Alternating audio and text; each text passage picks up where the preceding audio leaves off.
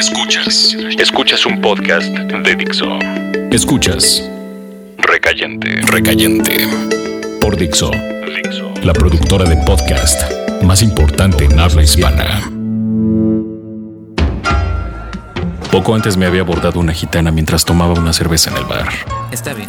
Está bien, le dije. Deme la mano. Deme la mano, mujer. Era una mala gitana.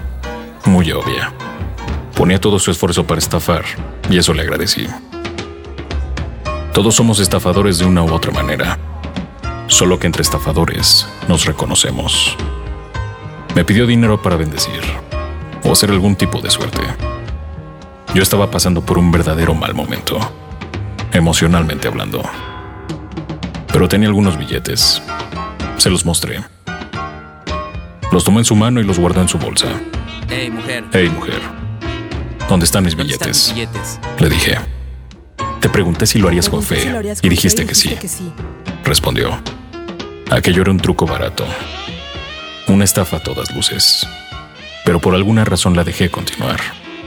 Ella supo que le estaba dando ventaja y su engaño no estaba funcionando. Se mostró sorprendida. Pero mi fe en la humanidad estaba al borde de la mierda.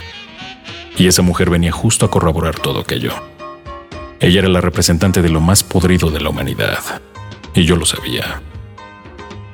Me compadecí de ella y dejé que se fuera con mis billetes y su argumento barato.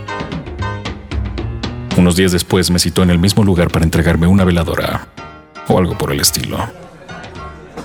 Fui y pedí una cerveza. Ella llegó y me dio una vela barata, diciendo que era provisional, que necesitaba más dinero para la veladora correcta. La miré con hastío y le di un buen trago a la cerveza. Mujer, Mujer, soy un le tipo dije. verdaderamente pobre. Soy un tipo verdaderamente pobre. El billete más chico de mi cartera tiene más valor que mis tarjetas que mis bancarias. tarjetas bancarias. Poco a poco vi cómo la cara de aquella mujer se transformaba. Me decía que debía pedir dinero prestado para dárselo. Que incluso le diera mi teléfono. Que quería hacer una limpia en mi casa. Mi casa no necesita una limpia. Mi casa no necesita una limpia.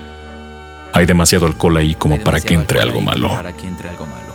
Ella se desesperó hasta que supo que en verdad era un tipo que no le daría un peso más. Ver su rostro en descomposición y decepción. Verla caer en esa desesperación.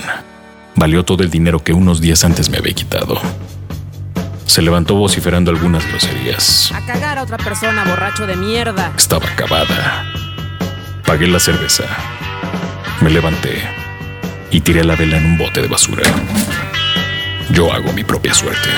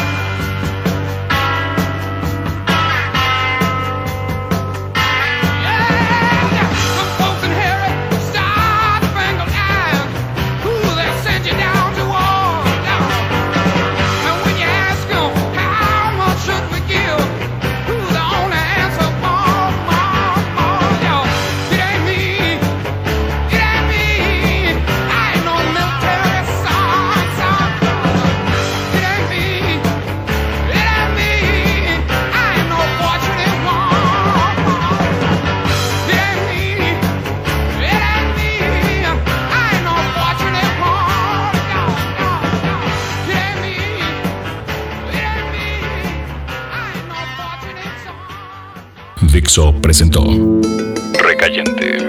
Recayente Cayente son los escritos de Fernando Benavides, arroba mimoso1.